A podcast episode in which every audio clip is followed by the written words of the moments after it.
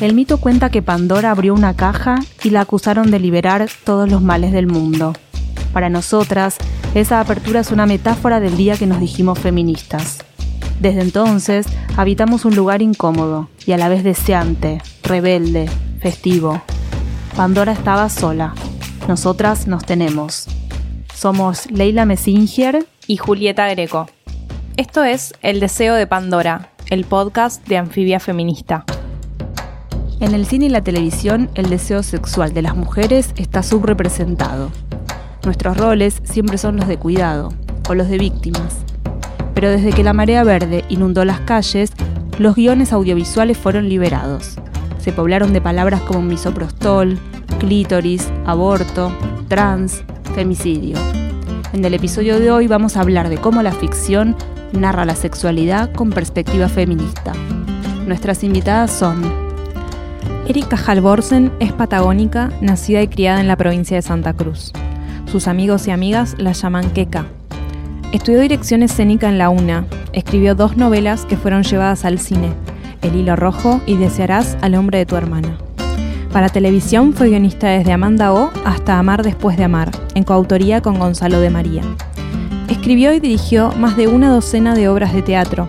Le tiene fobia a las tipografías Times New Roman y a prestar la lapicera pero la página en blanco le resulta tan lúdica y familiar como esas montañas nevadas por las que se deslizaba con sus esquíes cuando era una niña. Anita da Silva es fotógrafa, feminista y migrante. Integra la cooperativa de comunicación feminista Manifiesta. Es productora de contenidos audiovisuales para redes sociales. Es autodidacta. Va, tiene maestras. Nunca deja de aprender del trabajo de sus compañeros. En el mundo del cine su debilidad es el diálogo con las audiencias y aprovecha que Internet se haya convertido en ese canal de ida y vuelta maravilloso. Antes que realizadora, fue y es una espectadora fan.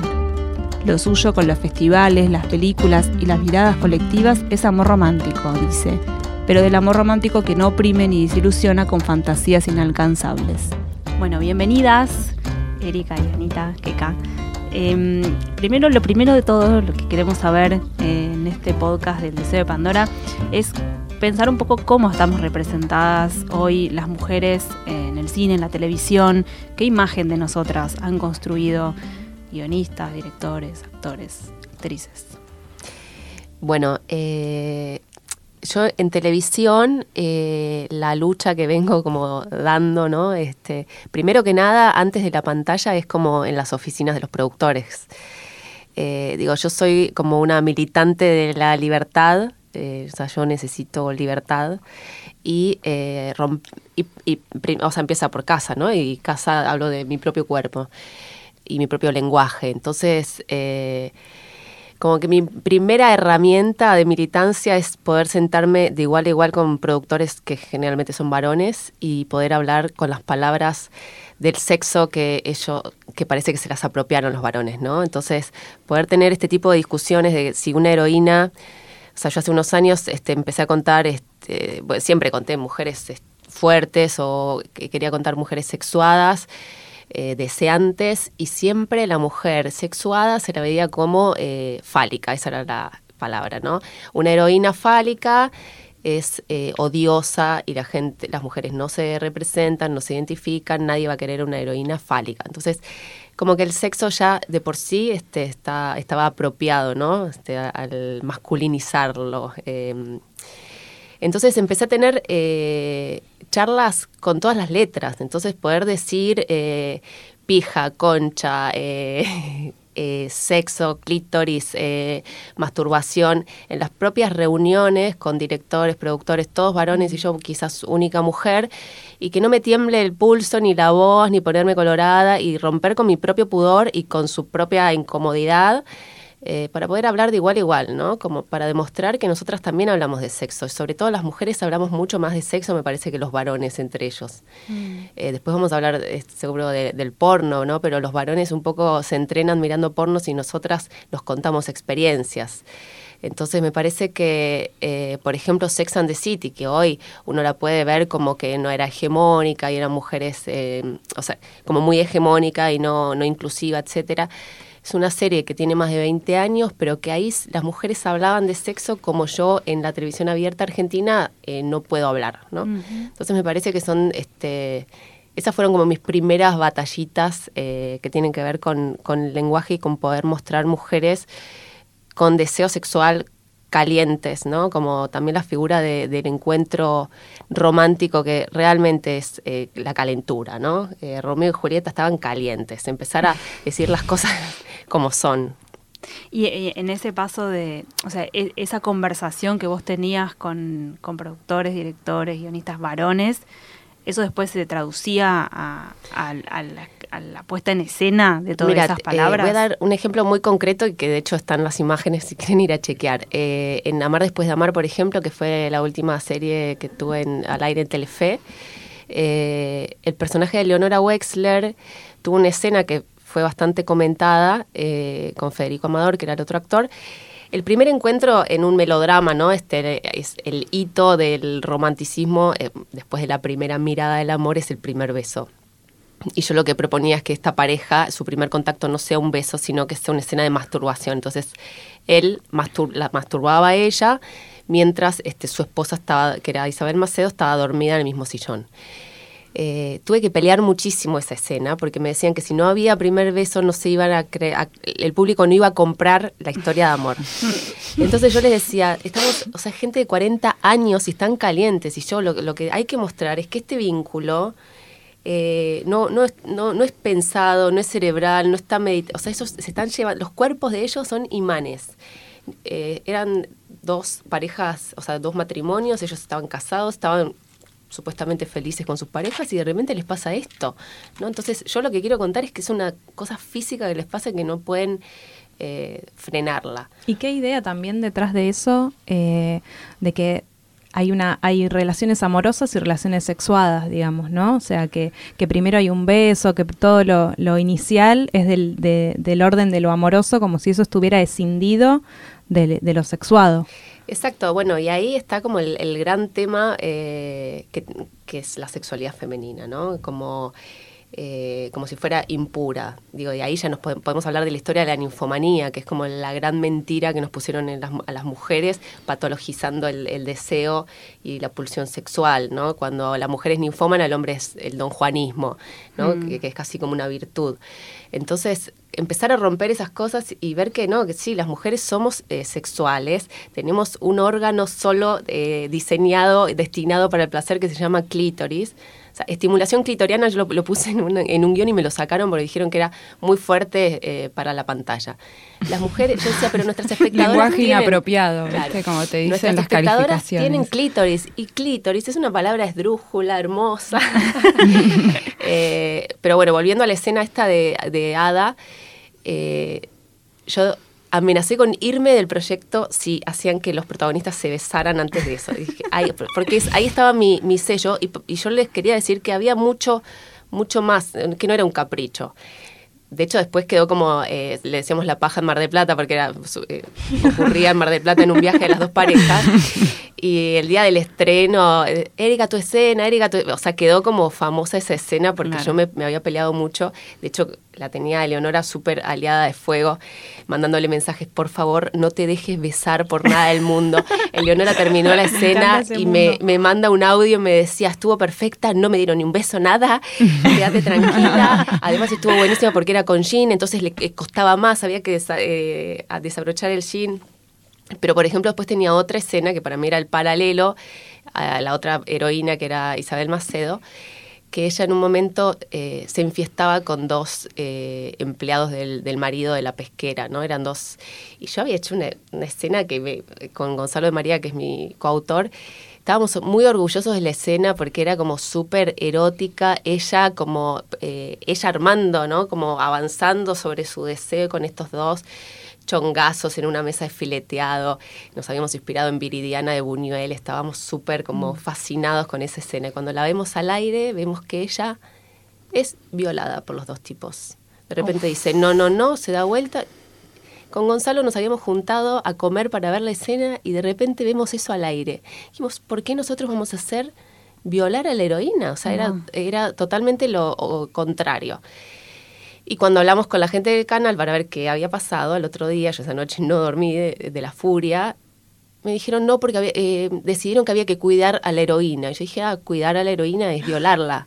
¿no? Tremendo. Entonces ahí tenés como los dos eh, ejemplos como clarísimos de las... Este, de cómo eh, son representadas las mujeres. Sí, y de la confusión a veces, ¿no? Mm. Este, digo, hay, hay un miedo también a, a la sexualidad y en algún punto ahora eh, está, yo lo, noto como muy fuerte, eh, los productores no se quieren quedar afuera del, feminismo y de la ola este, verde y a veces pecan por la corrección política y se van al otro extremo, ¿no? Y entonces nos, hacen más castas, más puras, porque parece que una mujer sexual puede ser este, vista como frívola o no feminista o, digo, hay personajes que, eh, que no discuten la brecha salarial, hay personajes que, que, lo que quieren es coger. Entonces, contemos esas mujeres eh, también que, que están calientes. Pareciera que, que las mujeres no podemos ser deseantes si no hay romanticismo o amor romántico de por medio, ¿no? Como esto de,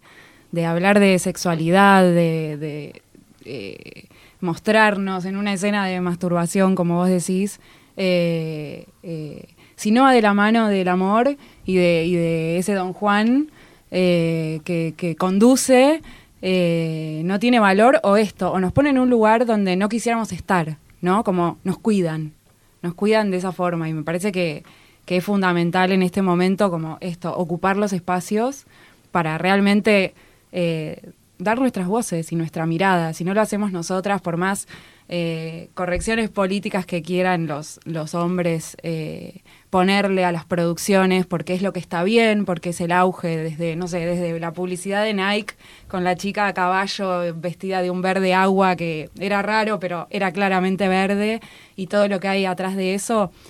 Eh, yo cuando la vi por primera vez dije, ojalá que la haya hecho una mujer, que la haya pensado una mujer. Y después y, me fasciné, de hecho, con esa publicidad. Y después pasaron, no sé, solamente 10 minutos y empecé a, socializar con otras mujeres y con otras compañeras.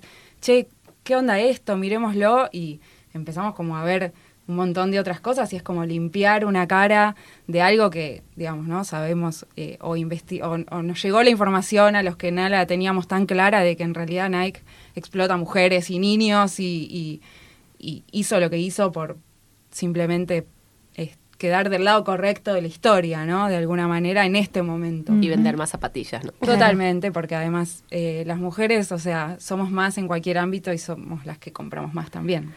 Bueno, para mí hay algo ahí también que tiene que ver con el consumo y la sexualidad. O sea, yo tengo la teoría este, intuitiva, ¿no? No soy una experta. Digo, me parece que, que cuando estamos satisfechos eh, con nuestros deseos, eh, consumimos menos, ¿no? Digo, por algo la publicidad es el arte de enseñar a la gente a desear cosas. Parece que una mujer que está conectada con su cuerpo, con su deseo, con su imaginación, eh, difícilmente va a quedar atrapada en el deseo de otro eh, o de una marca, ¿no? O de la publicidad. Total.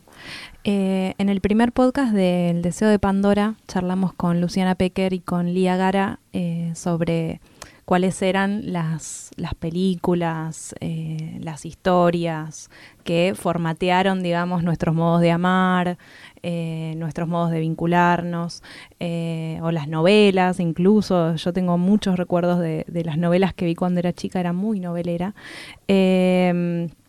Y actualmente estamos presenciando un fenómeno que es el fenómeno de 100 días para enamorarse, que está contando una historia distinta en la televisión y demás. Nos interesa preguntarles cuál es la importancia de poder contar otras historias, contar otras mujeres, mostrar otros personajes, otros cuerpos en la televisión, en el cine, en el cine nacional. Yo creo que mm, siempre la, industria audiovisual es un reflejo de la sociedad, digamos. Eh, entonces, eh, que que ahora eh, podamos ver en una pantalla como Telefe 100 días para enamorarse, como vimos, no sé, antes en pantallas más pequeñas, en, pantallas alternativas como un TREF TV, eh, eh, Un año sin amor, que son chicos que se separan un año para explorar su sexualidad por fuera de su pareja monogámica. me parece que que bueno, que, que, toma cuenta como esto, ¿no? El, el, poder que estamos teniendo, eh, los lugares que estamos ocupando eh, y, cómo estamos alzando la voz, digo, porque eh, como hablábamos hace un rato, por ahí hay producciones muy de nicho que, siempre vamos a querer mirar nosotras y que, y que sabemos que están, pero en realidad eh, a mí que me encantan los numeritos y que me estudio así como, como estadísticas, eh, por ejemplo, eh, hasta el 2016 unas, unas chicas de las chicas de un pastiche hicieron un informe, se miraron unas, no sé, unas 800 películas argentinas y cayeron en la cuenta de que solamente el 30% de los personajes eh, protagonistas eran mujeres, que dos de cada un hombre, dos mujeres de cada un hombre tenía eh, roles de cuidado. Eh, y solamente el 20% de las mujeres tenían fuerza de trabajo. En, en, películas argentinas, ¿no? Como que las mujeres estaban representadas desde un lugar de amas de casa o de cuidadoras eh, o, de, o de maestras, pero no en el sentido como la fuerza del docente, sino esto, ¿no? El cuidado los niños. Eh, y sabemos que, que, no son números que representen o que reflejen eh, a la sociedad argentina, digo. y eso es, bueno, la comunidad LGTBI es, es el 6% de la población argentina y sin embargo en producciones audiovisuales tienen un 1% de representación, con lo cual es un número bajísimo. Eh, y bueno, me parece que como fundamental esto que desde la preproducción de los contenidos, por suerte acá tenemos una guionista fenomenal, eh, eso, eh, tengamos el espacio para contar nuestras historias y para poner nuestra mirada arriba de la mesa, ¿no?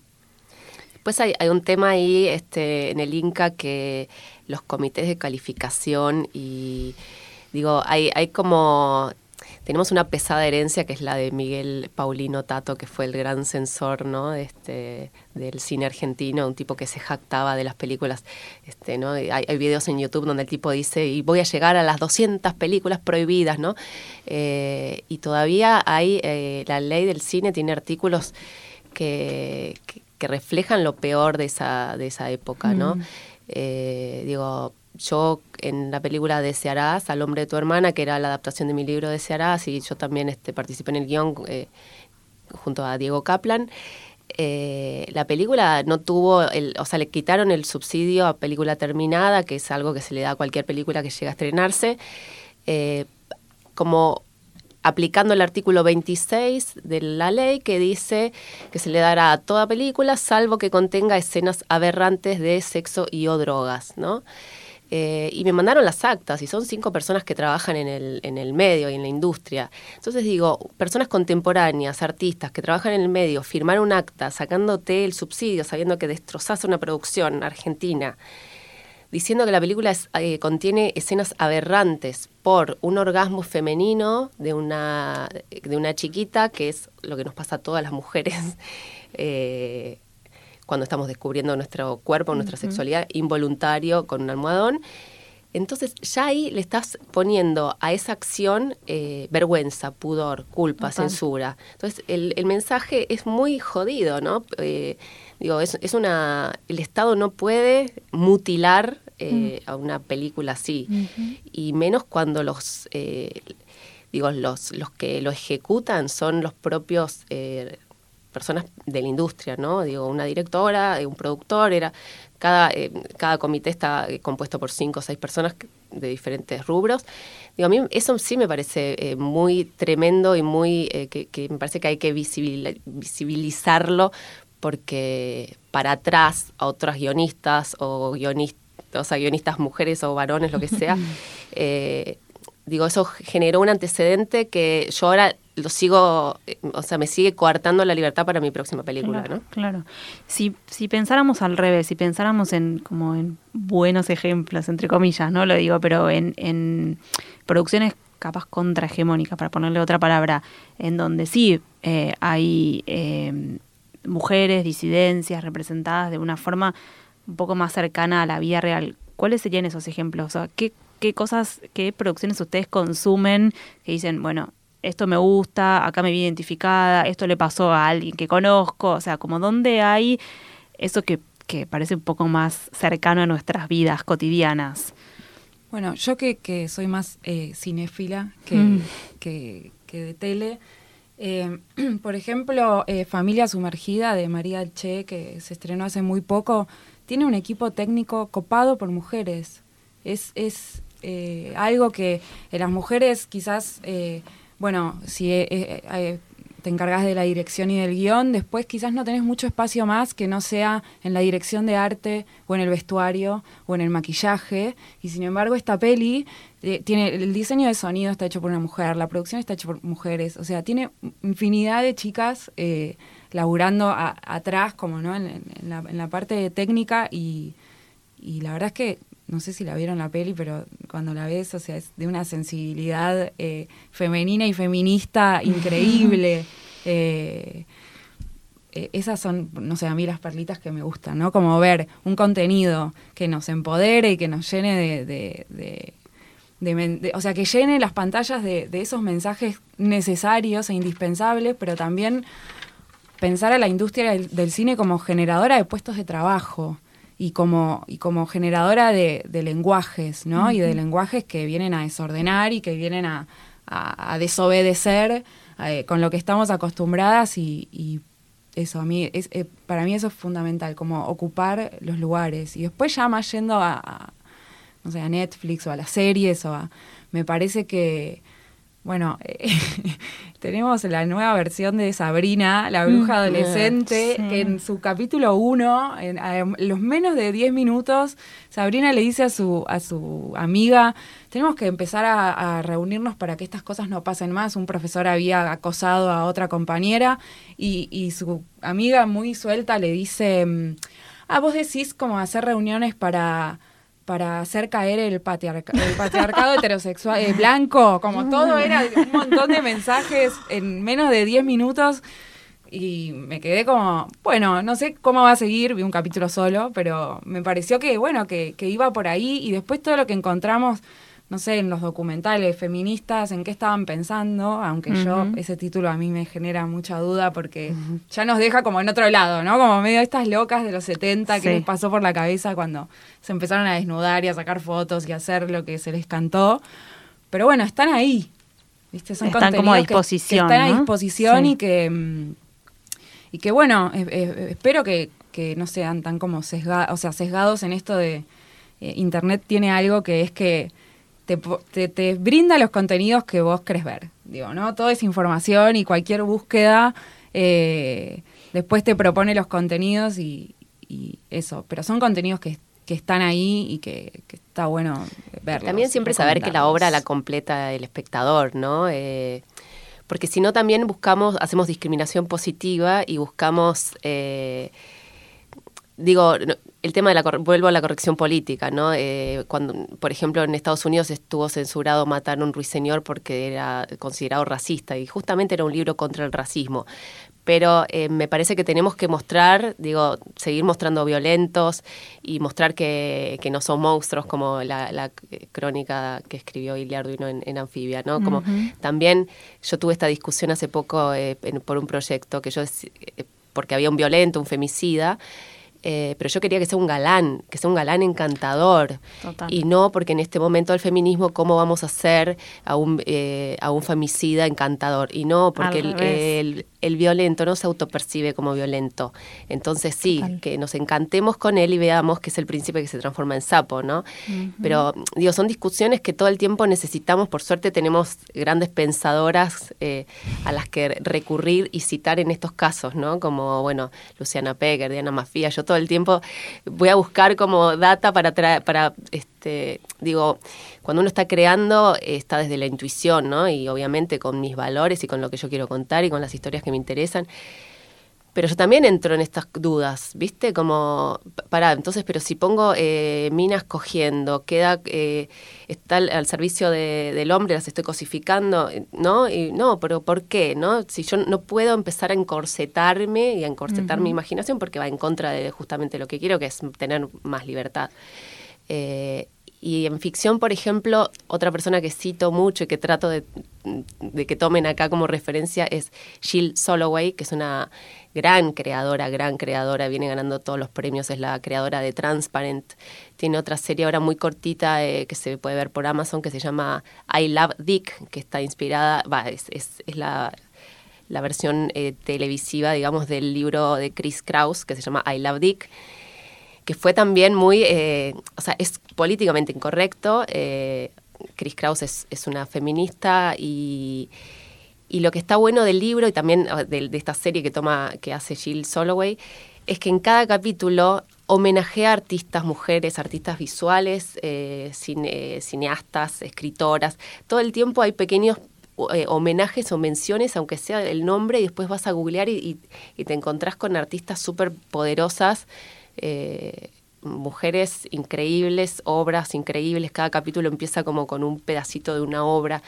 Eh, y I Love Dick tiene un capítulo que es el 5 que habla del el deseo femenino y es ese capítulo es como un manifiesto en sí mismo. Puedes ver solo ese capítulo mm. y, y, son diferentes artistas eh, haciendo un recorrido con su propio deseo, ¿no? ¿Cuándo eh, deseaste por primera vez? ¿Cuándo fue tu primer orgasmo?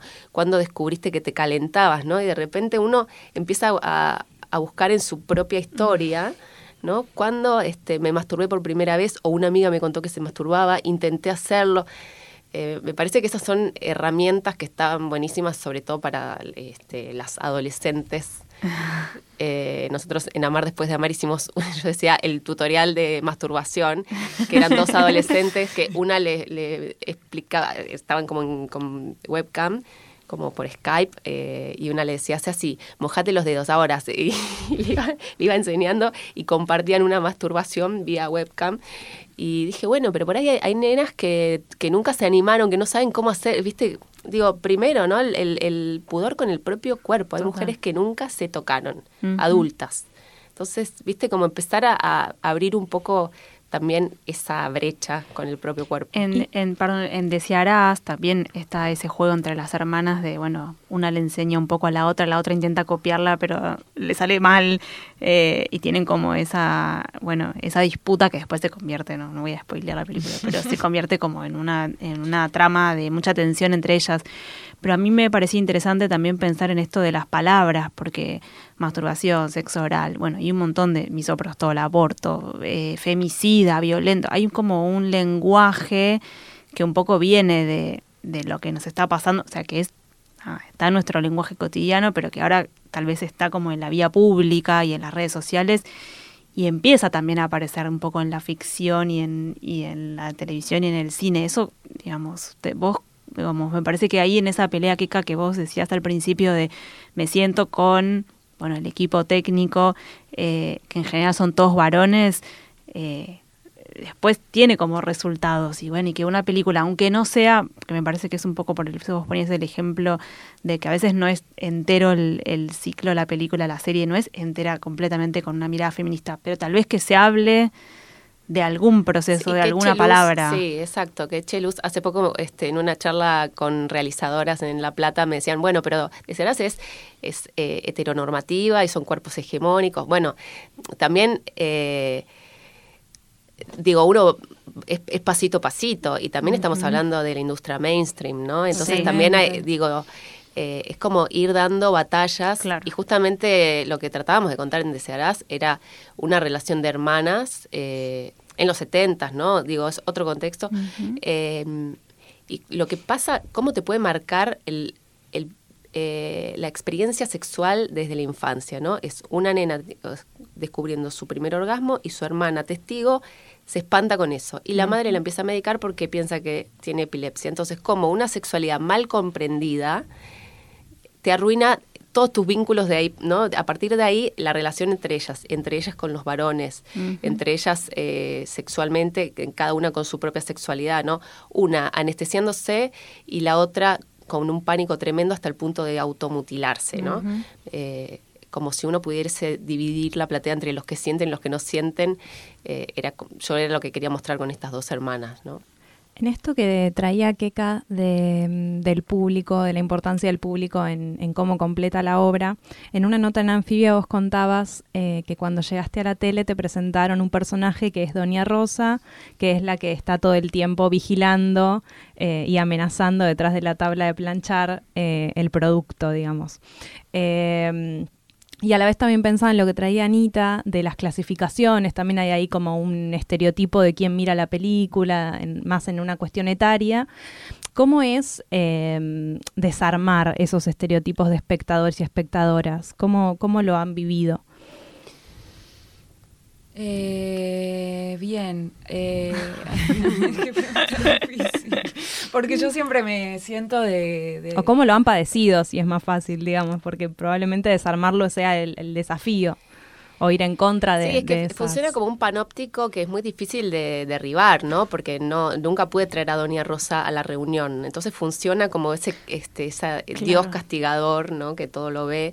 Y mm, me parece que la, la ola verde este, fue tan contundente. Eh, digo, yo hacía un año había tenido la discusión con un personaje que iba a abortar y era eh, Doña Rosa no quiere, nunca va a querer a una a una heroína que aborte, ¿no? A una asesina. Bueno, me parece eso se cambió. Entonces yo llegué a tener este, las pastillas de misoprostol. Pero sí podía tolerar, pero sí podía tolerar a la heroína violada, digamos. Exacto. O golpeada también. Exacto. Cachetazo a, heroínas hay un... Sí, la victimización de, la heroína sí, pero la heroína infiel... Pasa que yo en Amar después de Amar tenía la heroína infiel. Tenías todas. Todas tenía. pero mm, bueno, logramos este darle a un personaje las pastillas de misoprostol sin nombrarlo, pero diciendo son 12 pastillas, explicando cómo se las iba a tomar. Después se arrepentía, era como o se tiene que arrepentir o lo, o lo pierde espontáneamente, ¿no? Se cae por las escaleras. Pero bueno. ¿Cuántos abortos de caídas por escaleras vimos en novelas? Exacto. Eh, bueno, para somos muchas las, autoras mujeres, por suerte eh, somos muchas, muchas, muchas mujeres escribiendo televisión, eh, pero todas nos veíamos en estas discusiones, incluso diciéndole a los productores, mira, yo aborté y a mí me quiere un montón de gente, ¿no? Como tenés ese, tipo de discusiones. Doña Rosa es mi mamá. Claro. no, una amiga Vero Lorca dice, Doña Rosa se murió. No existe Doña Rosa. Doña, Rosa, era tu abuela que ya no existe. Claro. ¿no? Doña Rosa se murió. Eh, pero me parece interesante, em, digo, ahí es, es donde eh, ganar un poco los, los, espacios y las voces eh, nos sirven como para apoyarnos y, poder este, dar estas batallas en, esas mesas de discusión. Yo ahora, por ejemplo, estoy en una discusión por una escena de un aborto, que por fin ahora podemos abortar, pero bueno, pero que no parezca un trámite, porque eso la vuelve fría, ¿no? Y que entonces, eh, el aborto no es traumático, lo que es traumático es la clandestinidad, es el silencio. Entonces, si yo tengo a una eh, protagonista que aborta acompañada de sus amigas, lo que va a sentir después es alivio. Entonces, yo lo que lo único que voy a decir ahí es que sentís alivio. Eh, y cuesta, cuesta, eh, les da mucho miedo porque dicen, no, mirá si es contraproducente y al final se vuelve odiosa porque parece que este es que no le deja, digo, no, hay momento de, culpa, no, no, ni culpa ni arrepentimiento. Vamos a contar el alivio, porque eso es lo que le pasa a una mujer que, que no desea tener eh, un hijo y, desea interrumpir un embarazo, ¿no? Pero bueno, son peleas este, largas, nos falta mucho. Sí, yo creo un poco en, que, es como un poco la puerta que, que va abriendo otras puertas y es como ahora la, variedad de dispositivos que hay para ver contenidos audiovisuales. O sea, Doña Rosa eh, mira TV, digamos, ¿no? Entonces, me parece que, que hay producciones que tienen espacio porque están pensadas para otros dispositivos, para, para el consumo a demanda y cómo funciona y como tiene mucho éxito, eh, me parece y espero que, sea como lo que va empujando la puerta de la tele, digo, pasó con 100 días, para poder poner todos los temas arriba de la mesa, digo, esto, como no, la transición eh, de un chico trans, eh, una protagonista abogada diciendo, me parece que voy a tener que estudiarme mejor la ley de cambio de identidad de, género, porque no la tengo muy clara y, y es súper necesario, como eh, esas cosas que, eh, son fundamentales que sucedan en la tele y en horario central, digamos, ¿no? Digo, hablé de 100 días porque además es lo poco que vi de tele, pero, pero bueno, específicamente lo vi porque me, pareció muy interesante esto, ¿no? Cómo eh, ahora nuestra contemporaneidad nos permite pensar contenidos y, pensarnos espectadores de contenidos a través de distintos dispositivos, como puede ser el cine, la televisión y ahora el consumo a demanda, y cómo eso va empujando a la tele a esto, a, tener que, a recibir y a dar el espacio para, para que se produzcan y se cuenten las cosas de otra manera, porque si no queda obsoleta, se queda atrás. Eh, queda para Doña Rosa, que Doña Rosa ya empezó a ser abuela, digamos. Sí, tiene Facebook Doña Rosa, ¿no? Ya es como, sí. Sí. Em, a mí me interesaba pasar como de la sexualidad y de estos que estábamos hablando de cómo introducir la sexualidad dentro de una telenovela, eh, en, o sea, en el, horario prime time de la televisión o en una producción que puede ser para Netflix eh, y pasar al porno que me parece que, un poco lo que veníamos pensando y, viendo es que se está poniendo en escena. Este domingo hay un ciclo en Brando y se estrenó ayer la película de Albertina Carri, que es una película porno, eh, por ahí como empezar a pensar, bueno, que el porno era un, o fue siempre una industria hecha por varones para varones cis, claramente era como la lógica esa, pero de repente el feminismo tiene un montón de cosas para decir de eso. Eh, ¿Cómo, lo, cómo lo estás viendo vos, Anita? El, porno hecho por, por mujeres o el porno feminista en realidad surge en los 80, fines de los 80 en Estados Unidos. El movimiento de mujeres un poco se divide mm. y, queda por un lado las, las abolicionistas del porno que estaban en contra de todo tipo de porno y, las prosex que eran eh, las mujeres que, que, querían hacer porno para mujeres, digo, ¿no? Como romper esta cosa de, de el porno como industria cinematográfica eh, estadounidense pensada para varones eh, heterosexuales con funciones eh, masturbatorias, simplemente, en donde nosotras quedábamos como, éramos como un pedazo de, carne casi mutilado en muchas veces, digo, porque todas miramos ese porno, no, tuvimos acceso a otro porno y, y entonces miramos eso y hoy creo que por suerte podemos decir, che, pero ¿qué miramos cuando empezamos a mirar porno? O sea, era como cosas terribles. Eh, y, también, o sea, surge a fines de los 80, ahora está más en boga, está eh, Las hijas del fuego de Albertina Carri, que es una película porno de lesbianas. Hay mucho porno y hay muchas lesbianas, hay que prepararse. también está Erika Lust, que es una, una grande en el porno en este momento. Eh, pero eso, ¿no? Como este porno hecho por mujeres y, por disidencias y por transgénero y, por queers, viene a romper eso, ¿no? A romper como con, la mirada heterosexual blanca eh, para consumo masturbatorio masculino. y, y poner el, el, foco en el goce, ¿no? En el go digo, porque el porno también funcionó como escuela, como la ESI que estamos peleando, ¿no? Entonces, muchos varones pensaban que coger era eso, ¿no? Claro. Ponerla, sacarla, penetración, penetración, penetración, la mina arrodillada, agarrarla de la cabeza, ¿no? Nunca ves a una mujer gozando.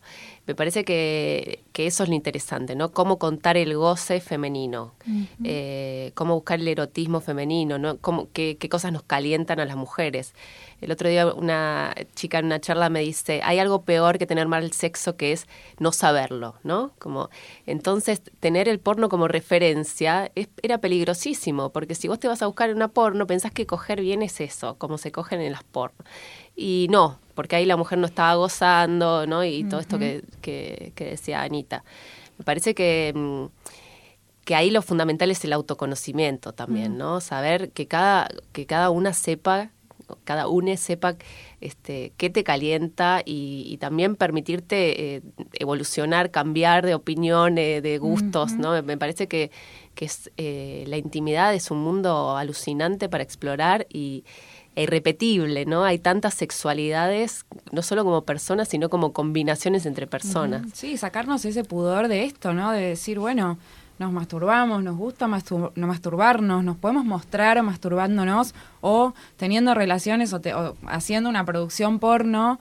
Eh, sin, sin esa mirada como condenatoria de que ese, de ese porno, ¿no? De ese porno más hegemónico y más eh, industrializado que, que, es el porno para hecho por hombres, para hombres, con fines eh, masturbatorios. De hecho, eh, o sea, abriéndonos un poco del porno eh, y volviendo a, los contenidos y a las producciones que miramos, digo, ahora también, por ejemplo, Netflix se, pobló de series y de películas que, que, tratan el amor libre o el poliamor o los vínculos abiertos.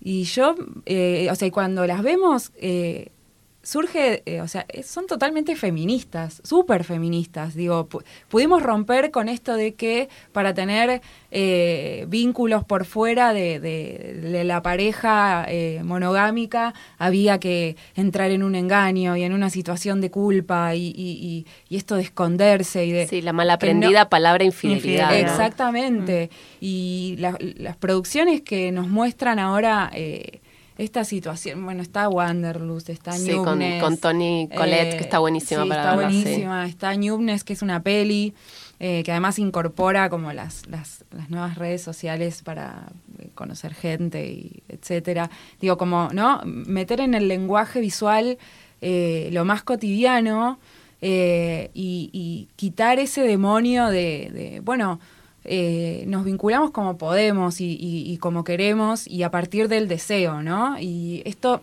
también me parece que tiene que ver con, con, romper tabúes, o sea, somos una generación que está rompiendo tabúes en ese sentido y, mirarnos y socializar esos contenidos y hablarlo entre nosotras, discutirlo. Eh, sin tener la necesidad de ponerle palabras, ¿no? De seguir poniendo, no, bueno, yo tengo una pareja monogámica o yo el poliamor o digo, como decías vos, o sea, cada cada cada vínculo entre personas, entre dos, tres, cuatro, las que sean, es diferente y, es variado y está buenísimo poder abrir el abanico. Sí, que el, único límite es eh, consentido y mayores de edad, ¿no? Y después, este, libertad total. Digo, me, me parece que eh, la sexualidad, digo, por algo, eh, cuando Florencia Peña nombró lo del poliamor, estalló por todos lados, ¿no? Me parece que es un tema que nos interpela, ¿no? las relaciones, el amor, el poliamor, la sexualidad. Eh, aparece, no sé, una historia de triángulo en la farándula y, digo, yo escribí el hilo rojo y creo que, o sea, vendí libros porque todo el mundo tenía el morbo de que sí, Pampita había abierto la puerta del motorhome y había encontrado a este, a su ex marido con otra mujer. Digo, hay algo que entonces que pasa ahí, ¿no? Entonces, eh, y, que es como eh, democrático y, y, atraviesa este, a todos, que tiene que ver con con la sexualidad de cada uno y buscando referentes afuera, porque me parece que ahí hay, un gran tema y que somos bastante caretas todavía para hablarlo. Sí, sobre todo me parece que lo, más interesante de este tema, por lo menos para mí, es esa dialéctica que hay y que vuelvo también a lo que vos dijiste antes del público entre nuestras vidas, las reales y eso que vemos en las narrativas audiovisuales, digamos porque me parece que hay un carácter muy performativo de lo que vemos. A veces tengo como, no, no me gusta caer en la idea de que tenemos unas vidas súper libres y, super, y que tenemos un deseo sexual y demás, súper desenvuelto y libertario y que de golpe las ficciones no lo reflejan. No, las ficciones en algún punto han performateado nuestros propios deseos, las formas en las que nos calentamos, las cosas que nos calientan, las cosas que, que imaginamos hacer. Eh, entonces hay una responsabilidad en, en quienes hacen ficción eh, muy fuerte, muy fuerte, porque también ahí hay un mundo de lo posible para ser pensado, para ser creado. Sí, y, que no sea ciencia ficción, ¿no? Como que parece que solo tenemos libertad cuando hacemos ciencia ficción. Entonces me parece que, digo, para mí el, deseo y, o sea, el propio cuerpo y la imaginación, o sea, son los, primeros territorios que tenemos eh, libres de eh, censura, ¿no? Entonces me parece que si nos empezamos a encorsetar, eh, digo, el ejercicio de la libertad es cotidiano, ¿no? Y todo el tiempo yo me pregunto por qué no, cuando estoy escribiendo, cuando, o en la vida misma, ¿no? Como el por qué no y por qué no. Dejar de naturalizar ciertas cosas, me parece que esa es la, gran batalla del feminismo. ¿Por qué no? ¿Por qué no votamos, no? ¿Por qué mm. no? Eh, alguien se preguntó por qué no y fue atrás de, un derecho, ¿no? Sí, y un poco bueno, la línea nuestra, la línea del feminismo, cuestionarlo todo, cuestionarlo todo todo el tiempo. Y están surgiendo contenidos y estamos viendo cosas que nos gustan, pero seguro nos falta, o sea, nos faltan gordas, nos faltan eh, petizas, nos faltan trabas, nos faltan intersex, nos falta, nos falta muchísimo, pero, pero bueno, eso, seguir cuestionando y seguir rompiendo y seguir golpeando y seguir empujando. Y también empezar a mirar para atrás. Digo, a mí, para mí fue toda una revelación, por ejemplo, estudiar la historia de la ninfomanía, ¿no? Y ver cómo a esas mujeres, los, los tratamientos que se les aplicaban, eh, desde sanguijuelas en el útero, hielo seco en el clítoris, ¿entendés? Cosas horrendas por porque tenían una pulsión sexual y sentían que eso era una enfermedad, ¿no? Eh, o ver, por ejemplo, las brujas con las escobas. Hay toda una teoría que en realidad eh, era masturbatoria y que obviamente la, el vuelo de las brujas es una metáfora. Entonces, empezar a ver eh, en los caprichos de Goya, encontrar, eh, hay uno que se llama La Maestra, que es una bruja más grande con una bruja más pequeña, desnudas, eh, cabalgando una escoba me parece alucinante. Y yo hoy puedo tener esa lectura. Y digo, claro, se pajeaban con la escoba, ¿entendés? bueno, entonces hay un poder ahí, me parece. Hay un, hay un perdón, hay un puente muy hermoso entre, entre este capítulo y, el primero. Es hermoso lo que pasa. Eh, y en ese, en ese capítulo Luciana traía una idea, eh, decía, bueno, yo tampoco quiero que la autonomía se transforme en esa imagen de película de dos mujeres solas en o una mujer manejando sola en la ruta. Sí, que el final de la película sea que la chica entonces, la protagonista, la heroína, se va sola manejando. Y entonces Exacto, no, no, la libertad no es soledad. Bueno, ese, ese es un gran tema, ¿no? Confundir la libertad con soledad. Me parece que que no, que la libertad se pelea y se consigue ahí, viste, entre con, tu pareja, eh, de la manera que quieras, pero me parece que, que no porque si no, sí nos, nos aislamos, ¿no? Y rompemos todos los vínculos también. Entonces me parece que el ejercicio de la libertad es, es como, tiene que ser como el, el, pajarito que te picotea la cabeza eh, y que no sea eso, ¿no? Que no sea fugitiva, la novia fugitiva siempre. es muy, es como muy patriarcal esa imagen, ¿no? Como bueno, que la mujer, está bien, que se quede sola, no nos necesita, eh, ¿no? Que, que, siga sola por la vida, a ver cómo le va, y, y, en realidad no es eso, digo, somos, estamos para cada una de nosotras, para todas nosotras, y queremos ir y mostrar y representar mucho más que haber dejado a, ese macho atrás. No, no, no tiene que ver con el, con el nombre o el no varón en, en, nuestras vidas, eh, ni con el odio, ni con, el, ni con la desaparición de, de, los varones, sino tiene que ver con otra cosa. Y es muy, muy, muy patriarcal. Que, que la emancipación de la mujer sea esa imagen de la ruta con, con mucho calor y con humito y una mujer sola en un descapotable y sus pelos al viento, es como claramente, eh, creo que no representa no nos representa. No, no nos representa, digamos, al, lema que venimos repitiéndonos a nosotras mismas, que es no estamos solas nunca más. No, y ahí hay algo de la, como las herramientas, las preguntas, los cuestionamientos, la biblioteca feminista. Vos antes nombrabas a Diana Mafía. Bueno, hay algo ahí en la biblioteca feminista que eh, esa caja de herramientas con las que podemos, bueno, pensar otras formas de, de narrar también la ficción.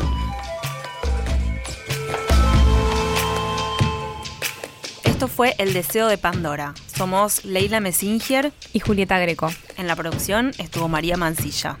Escucha todos los episodios de El Deseo de Pandora y los demás podcasts de Revista Anfibia en revistanfibia.com. También puedes suscribirte en Spotify, Apple Podcast, Google Podcast y tu app de podcast favorita.